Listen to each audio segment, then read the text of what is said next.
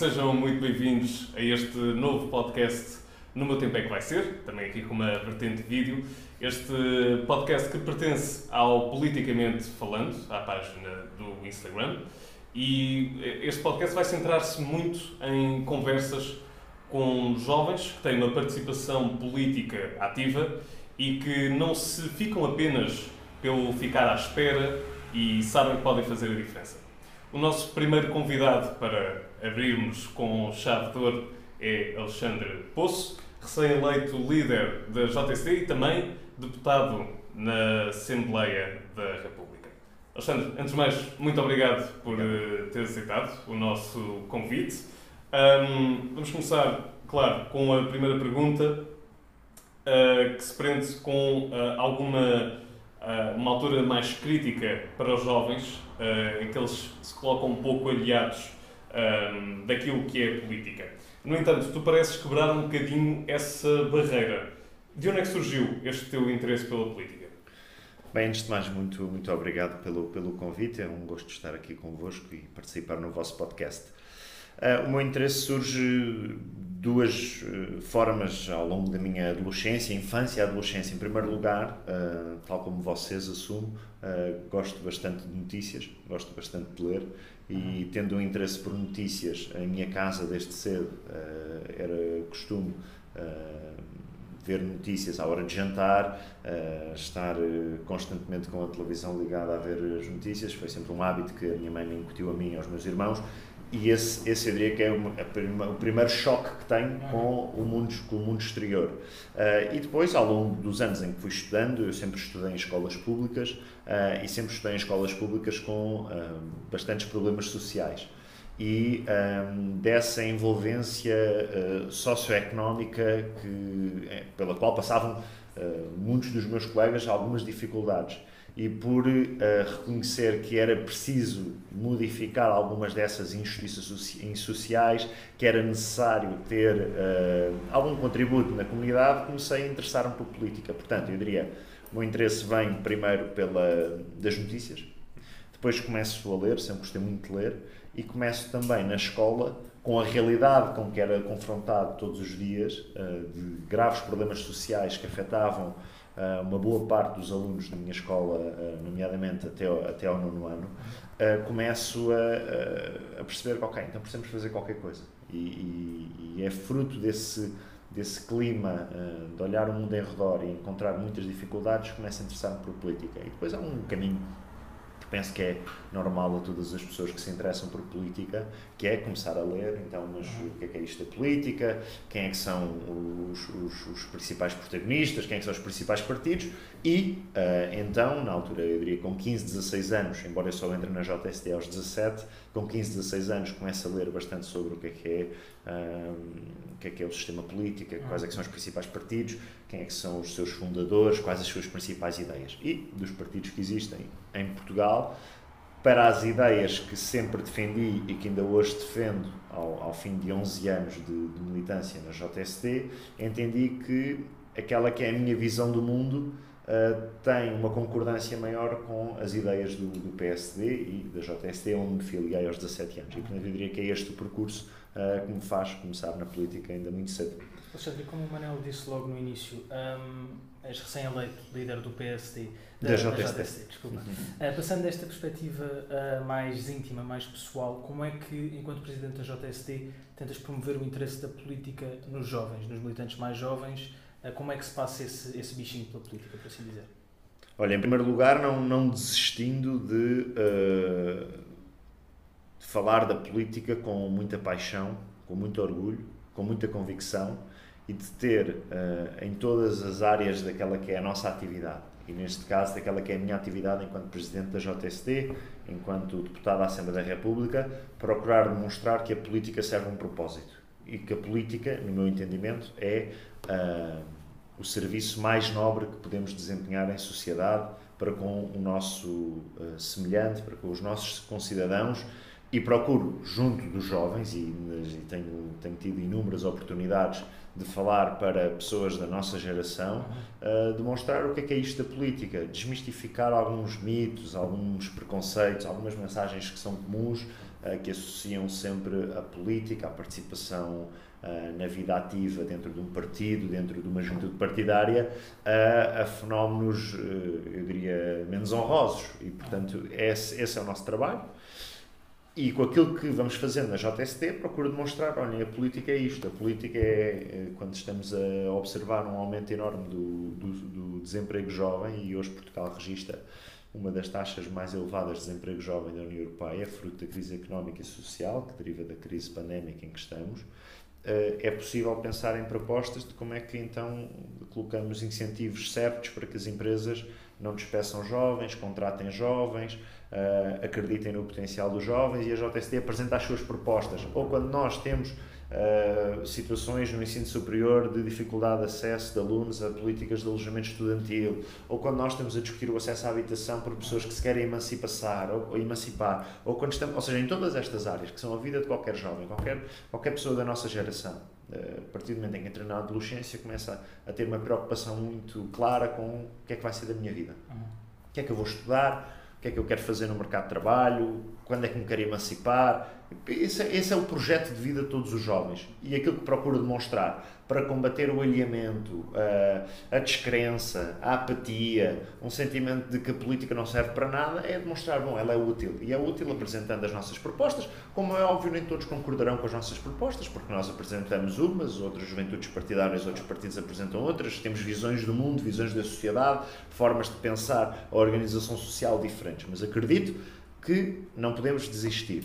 E não desistir de. Uh, das novas gerações é demonstrar às novas gerações de que a política pode ser de uma relevância enorme nas suas vidas. Nós não temos de ser todos altamente politizados, não temos de andar todos de bandeira na mão de um partido político. Uh, podemos cada um fazer a nossa vida, mas é importante reforçar o sentimento de que a política serve para alguma coisa, de que os partidos cumprem um papel na sociedade, cumprem um papel na democracia e de que há pessoas nos partidos que se preocupam com o seu bem-estar, porque no fim do dia, acredito, a política serve para isso, para o bem-estar das pessoas. E achas que isso também pode ser um pouco a chave para trazer as pessoas a ter uma participação mais ativa na política? Porque acabas por ter também uma alta taxa de abstenção, não é? E nos jovens isso ainda se faz notar. Um, achas que é por aí ou achas que ainda há outros caminhos para trazer as pessoas cada vez uh, para mais perto? É, ou seja, não há um único caminho, um caminho, não há um único caminho quando nós estamos com um problema enorme, como disseste bem, uh, os jovens participam pouco e participam pouco, nomeadamente nos indicadores que nós temos, participam pouco nos atos eleitorais. Uh, e uh, sabemos também que Uh, Portugal não tem indicadores muito positivos no âmbito europeu, no âmbito da participação cívica dos jovens. Já não vou à política, mas já na participação cívica, na participação em organizações, movimentos, projetos na sua sociedade. Não há um único caminho. Eu uh, referi há pouco um caminho, que é apresentar as nossas ideias, demonstrar que a nossa utilidade, demonstrar para que, é que serve uma juventude partidária, etc. Mas há depois outras formas, a comunicação, a presença nos sítios onde estão os jovens, uh, procurar uh, demonstrar também, dar a conhecer o que é que é uma juventude partidária, porque as pessoas têm uma ideia uh, pré-feita sobre aquilo que é uma juventude partidária. Por exemplo, é muito comum, uh, e partilho convosco, é muito comum as pessoas, as pessoas e falo isso porque já tive essa experiência, hoje tenho um cargo público, e sou deputado em exclusividade, mas até ser deputado eu muitas vezes era confrontado com questões de pessoas, pessoas que entendiam que por eu estar a desempenhar, na altura Presidente da Distrital de Lisboa da JSD, uh, que tinha um salário, ou que era remunerado por ter. Ou seja, é, é importante também desmistificar alguns mitos. Uh, e para isso, eu penso que as juventudes devem abrir-se, as juventudes devem procurar estar onde os jovens estão.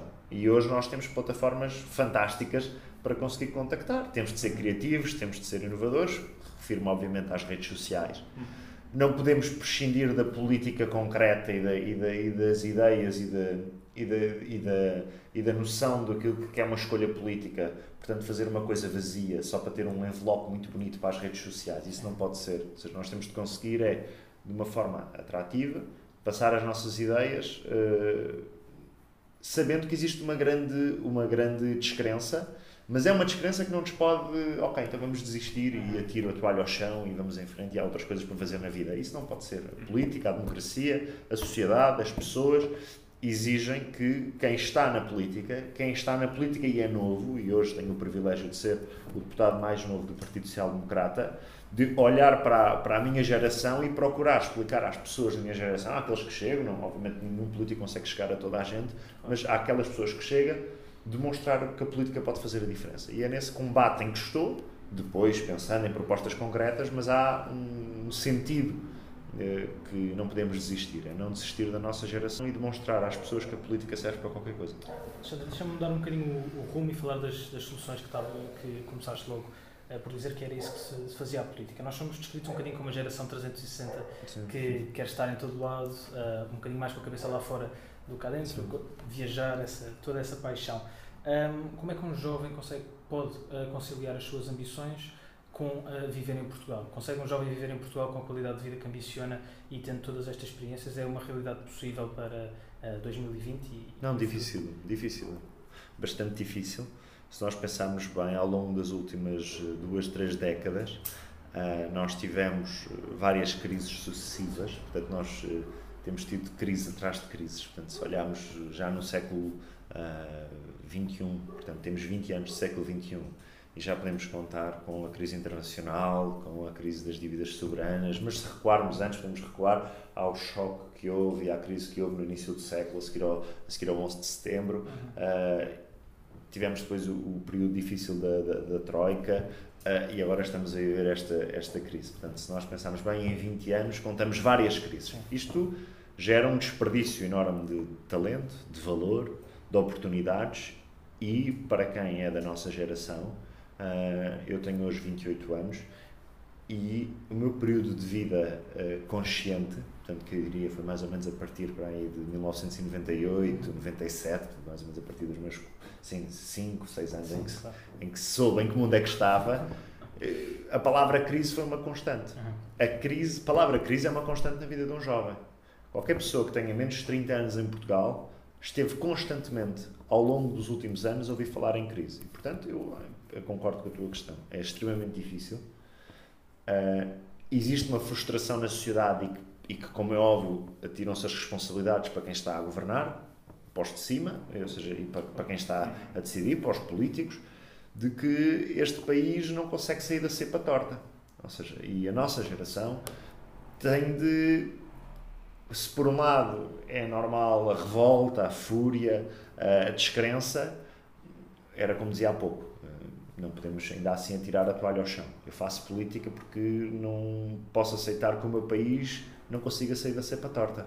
E não posso aceitar que eu tenho quase três décadas de vida e não conheço outra expressão a não ser crise. Crise, crise, crise. Agora a crise económica, agora a crise sanitária, agora a crise social, agora o desemprego alto, agora... Ou seja, estamos sempre em crise. Isso tem um reflexo enorme onde? Nas remunerações dos jovens, na capacidade de um jovem se conseguir emancipar, e olhar lá para fora e perceber, bom, mas eu em qualquer outro país da União Europeia, ou pelo menos, uh, e cada vez há mais, porque cada vez há mais países da União Europeia mais ricos que nós e com melhor qualidade de vida que nós, infelizmente também, um, e pensar, bom, eu estava muito melhor na Áustria ou no Reino Unido, o Reino Unido já não é da União Europeia, mas uh, efeitos da Europa conta, uh, eu estava muito melhor eh, se estivesse em França, ou se estivesse Alemanha. na Alemanha, ou até nos países de leste que entraram há menos tempo do que nós na União Europeia, ou nos países bálticos, ou nos países escandinavos, porque em Portugal eu não consigo nunca ter um salário que me permita emancipar, porque em Portugal eu não tenho oportunidades. E isto vem de onde? Vem de um país que não consegue furar um, um atraso. Eh, é, conseguimos avanços significativos desde o 25 de Abril, conseguimos avanços significativos de, de, fruto da nossa pertença europeia. Uh, ainda bem que Portugal está na União Europeia, a União Europeia é fundamental para o nosso projeto e eu acredito que na nossa geração uh, é esmagadora a crença no projeto europeu, mas se nós pensarmos em 35 anos de projeto europeu, nós estamos a ser constantemente ultrapassados por outros países, alguns deles que entraram depois de nós, e que, uh, é, como dizia, Portugal tem um problema, que é conseguir sair da cepa torta, conseguir dar mais oportunidades, e, e estas crises têm um impacto brutal em quem é novo. Tem um impacto brutal. Não diria que somos os mais prejudicados, mas somos dos mais prejudicados. E isso vê-se nos salários, na emancipação, nas oportunidades de vida, em ter crescimento profissional e conseguir ter uma carreira uh, ambiciosa e, e, e, e, esperar que essa carreira me possa fazer constituir o meu projeto de vida, seja ele qual for, seja de que forma for, onde for, mas pensar que há futuro em Portugal às vezes é difícil. Às vezes é difícil. E por isso, reconhecendo que às vezes é difícil, nós eh, que estamos na política temos de primeiro reconhecer esta situação e pensar necessariamente como é que o país pode, voltando à expressão, sair da cepa torta. Aproveitando esta conversa de crise, um, direcionando agora também um pouco mais para a política e especificando na polarização que nós estamos a viver um bocadinho por todo o mundo, como temos agora o caso dos Estados Unidos, que claramente foi bastante falado, um, mas mesmo aqui na Europa também temos uh, bastantes países em situações semelhantes. Tu achas que Portugal vai também seguir esta tendência? É, por norma, em Portugal as coisas chegam sempre com um bocadinho de atraso face ao, ao resto do mundo. Ou seja, agora há uma coisa que é, que é clara hoje, uh, e eu gosto de me definir como uma pessoa moderada. Uh, não coloco a ideologia à frente dos problemas das pessoas, uh, não coloco as as ideias partidárias ou as fortes crenças partidárias do meu partido à frente daqueles que são as soluções para resolver os problemas das pessoas e penso que isso é uma vantagem uh, do PSD e da JST mas hoje o mundo é um local é um local muito difícil para quem é moderado. Porquê? Porque nós hoje vivemos uma situação em que o mundo está e obviamente refiro-me ao mundo ocidental que está altamente polarizado. Em parte porque os moderados e as forças moderadas uh, estão associadas àquilo que nós falávamos, a um falhanço, a um falhanço geral na promessa de desenvolvimento. Ou seja, na promessa de conseguir que uh, uma família uh, nos anos 80 tinha um melhor rendimento do que uh, a família, a sua geração dos anos 60 e 50. Agora, hoje, passaram 40 anos desde 1980 ou passaram 30 anos desde 1990 e já não é tão claro que as novas gerações consigam subir na vida como a geração dos seus pais subiu face à geração dos seus avós. E esta, este falhanço, eu não diria que é a causa única, mas este falhanço em entregar desenvolvimento, em entregar aspirações, em entregar possibilidade de subir na vida. Como todos nós sabemos, a maior parte de nós, eh, eu falo, por exemplo, os meus pais viveram muito melhor que os meus avós. Agora já não é líquido que na nossa geração todos consigamos subir tanto na vida como comparativamente os nossos pais subiram relativamente aos nossos avós. Ou seja, se calhar conseguimos subir 5%, mas aquilo que se subiu entre os anos 50 e os anos 80, 90 foi brutal. Ora, isso gera uma descrença. Quem é que são os culpados? Ou quem é que se atribui a culpa? Aos partidos do sistema, às forças moderadas, e eu, por isso é que eu digo, hoje não é fácil ser moderado. Porquê? Porque vivemos num mundo em que uh, nós temos, em quase todas as questões, temos de ter um posicionamento binário. Sim ou não? Uh, uma lógica de claque, uma lógica um bocado uh, do futebol. Eu gosto de futebol, é um bocado a lógica de, portanto, eu sou do Benfica, eu sou do Sporting, eu não posso ser meio-meio, não é? Ou seja, uh, graças a Deus sou do Benfica, mas, sou, não, desculpa, enganei graças a Deus sou do Sporting.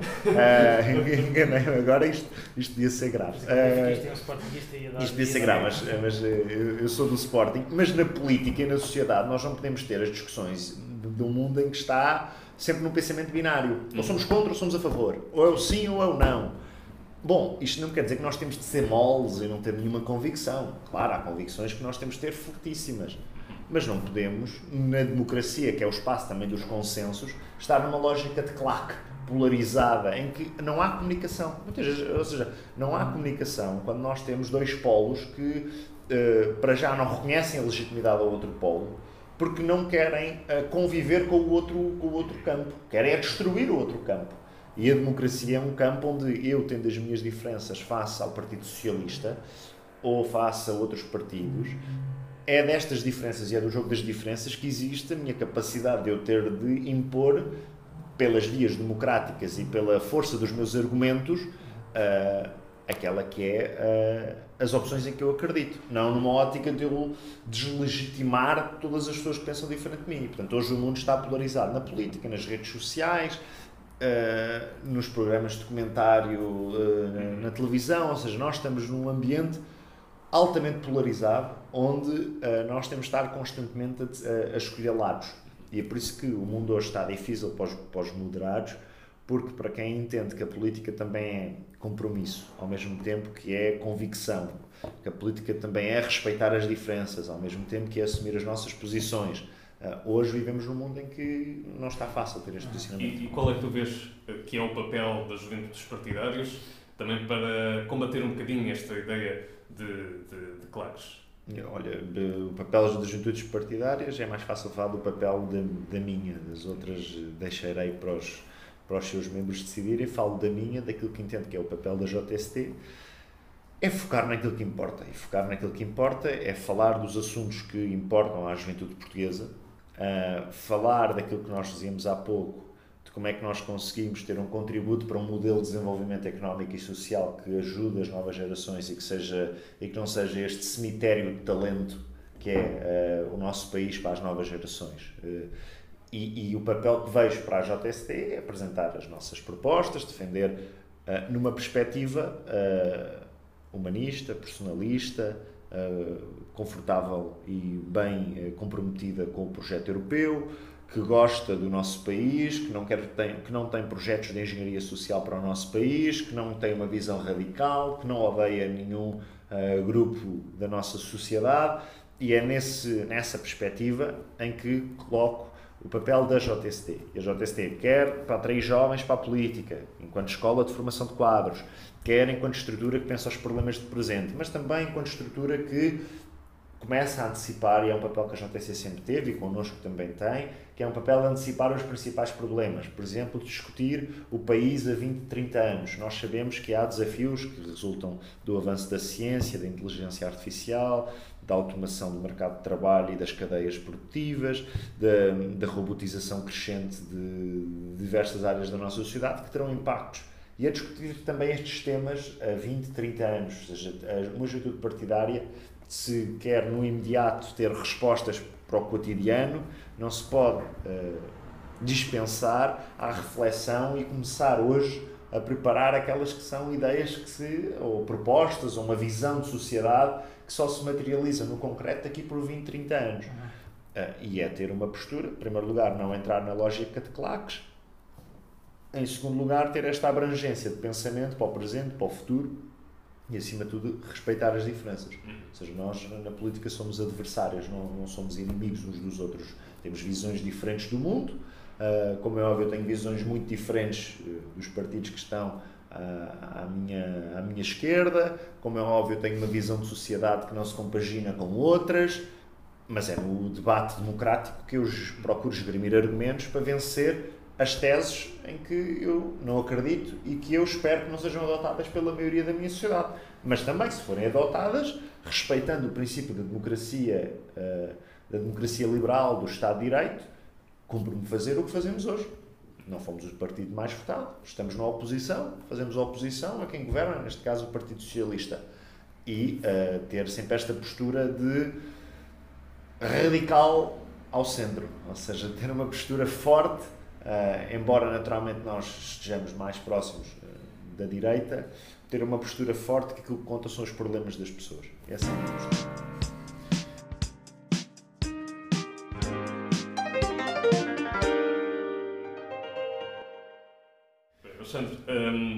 Fizemos também algumas, um, ou melhor, deixámos em aberto aos seguidores da nossa página do Instagram um, para que eles possam fazer algumas perguntas. Um, então, uh, a pergunta do Diogo Paz é: um, ele pergunta se tu vais no teu carro ou se pedes motorista. E qual a tua visão uh, desse, desse tipo de luxo? Uh, olha, vou, eu desloco-me sempre no, no, meu carro. Um, eu comecei, comecei a trabalhar em 2014 uh, e, e em 2015, com, com aquilo que entretanto já tinha ganho, comprei uh, o meu primeiro carro e, portanto, desde 2015 que me desloco uh, no meu carro. Até, 2000 e, até 2015, quando comprei o meu primeiro carro, andava transportes, eu vivia em Oeiras, portanto, tinha para a faculdade de, de comboio até ao Caixo Estreito, depois de metro, uh, e, e, quando comecei a trabalhar, também trabalhava junto ao Marquês de Pombal, uh, também era essa, mas depois passados uns tempos comecei a ter carro. Agora, uh, portanto, no meu caso, vou do meu carro, não tenho, não tenho motorista. Alexandre, Inês Leite deixa-nos uma pergunta assim um bocadinho mais comprida, enquanto jovem e sabendo que durante o percurso académico não está programado uh, para aprender nada sobre política, quais as melhores dicas para ser um jovem informado e votar conscientemente, não lendo coisas que já tiram partidos?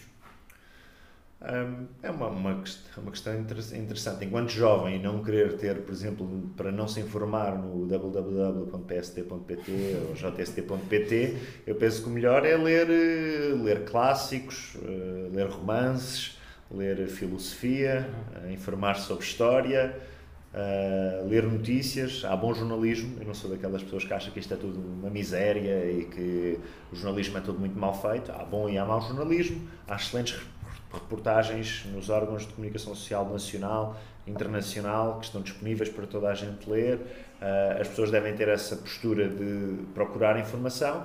Agora, eu acho que a literatura, uh, a história, a filosofia, a informação que os mídias passam, mas também outro tipo de informação que se encontra hoje disponível na, na, internet para quem tiver interesse, são excelentes meios, ou seja, não temos de estar, nós não vivemos num, num sistema em que temos a informação oficial. Também pode, como é ouvir ao site do Governo, ler os comunicados do Sim. Governo e do Conselho de Ministros, ou ir aos sites dos partidos informar-se. Mas eu acho que o melhor conselho que dava à Inês era uh, que utilize estas fontes todas, a literatura, a filosofia, a história. Uh, acho que é o melhor para se informar, para ser uma pessoa politicamente ativa e consciente. E até é ótimo que tenhas uh, preferido este, este caminho da literatura, porque a pergunta da Ana Pereirinha, também é a nossa última uh, das perguntas do Instagram, e desde já também agradecer a toda a gente que enviou perguntas. Então, a Ana Pereirinha pergunta que livros recomendaria para quem quiser aprender mais sobre política? Olha, essa é uma boa. Se calhar esse é um essa é uma boa, uma boa questão. Uh, uma boa questão para quem quer aprender mais sobre política. Olha, eu considero que há. Uh, isto depois também é um bocado parcial, ou seja, que eu posso dizer autores que estão mais inclinados para aquelas que são as minhas ideias ou para aqueles que são os meus pensamentos. E, portanto, eu, em vez de dizer. Uh, eu, eu, talvez destacasse uh, Alexis Tocqueville, para quem gostar de, de, ler, é um bom livro, tem bons livros, tem boas obras. Alexis Tocqueville. Uh, também sugiro uh, George Orwell uh, e, uh, e assim um bocadinho mais diferente, e não é tanto político, mas é também um, livro, um autor que tem ótimos livros, Albert Camus. portanto, dava estas três sugestões: Tocqueville, Orwell e Camus. São três autores que têm ambos excelentes livros e que sugiro para para, para ler. Um. Em Portugal, não, também não disse, não disse nenhum português, uh, mas se tivesse de dizer algum português, talvez dissesse uh, essa de Queiroz. Acho que é um excelente, excelente escritor.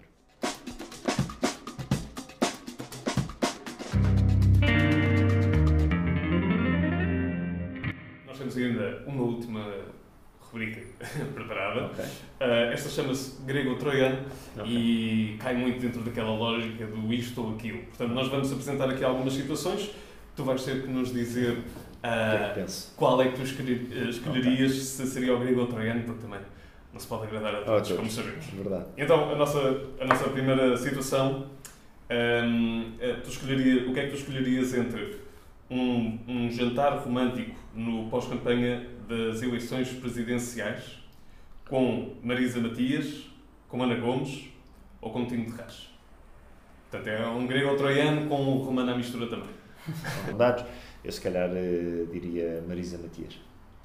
Uh, Alexandre, qual seria o partido perfeito para governar em coligação com o PST nas próximas legislativas, caso ganhem as eleições, o Iniciativa Liberal ou o CDS-PP? Uh, o CDS-PP. O PSD tem uma ligação histórica ao CDS-PP, é o nosso parceiro preferencial uh, e, portanto, eu penso que o PSD deve sempre procurar, uh, quando, não, quando não tem maioria, mas também pode, por uma questão de convicção, fazer qualquer tipo de coligação, e o PSD tem várias coligações autárquicas com o CDS-PP, portanto eu diria o CDS-PP, embora também concorde com algumas das propostas uh, da Iniciativa Liberal. A última pergunta vou ter que deixar o Manuel fazer porque eu não consigo fazer esta. Acho que é cruel. Nós já, já mencionámos aqui o tema, portanto acho que não, okay. não vai cair mal. O que é que achas que é mais improvável de acontecer em 2021? O final da pandemia ou o Sporting campeão? que é que é mais improvável? Uh, é sim, para o bem de todos, é bom que a pandemia acabe em 2021. Uh, e uh, pensando na tabela classificativa à data de hoje, o Sporting é o primeiro classificado, portanto, o Sporting é hoje o líder do campeonato. E eu tenho a forte convicção, até porque a minha cor favorita é o verde, e portanto a esperança está sempre nas minhas cabeças, na minha cabeça, que vai ser possível em 2021 acabar com a pandemia e o Sporting, ao fim de. Já serão. 19 anos, uh, 2002, sim, portanto, 19 anos o Sporting vai ser campeão em 2021. Foi uma resposta tão bem elaborada que permitimos as duas opções em 2020. É, essa não era tão binária. Já recusei a lógica binária do mundo polarizado em que vivemos. Exato, exatamente. Muito bem, um, chegamos então ao final muito da nossa entrevista. Alexandre, muito obrigado. mais uma vez, gosto. muito obrigado. obrigado. Relembrar também para quem nos uh, está a ouvir que temos o formato em vídeo, que podem visitar na nossa página do Instagram, politicamente falando PT, e podem também deixar qualquer dúvida ou questão relacionada com a política nacional e internacional. Muito obrigado e até à próxima.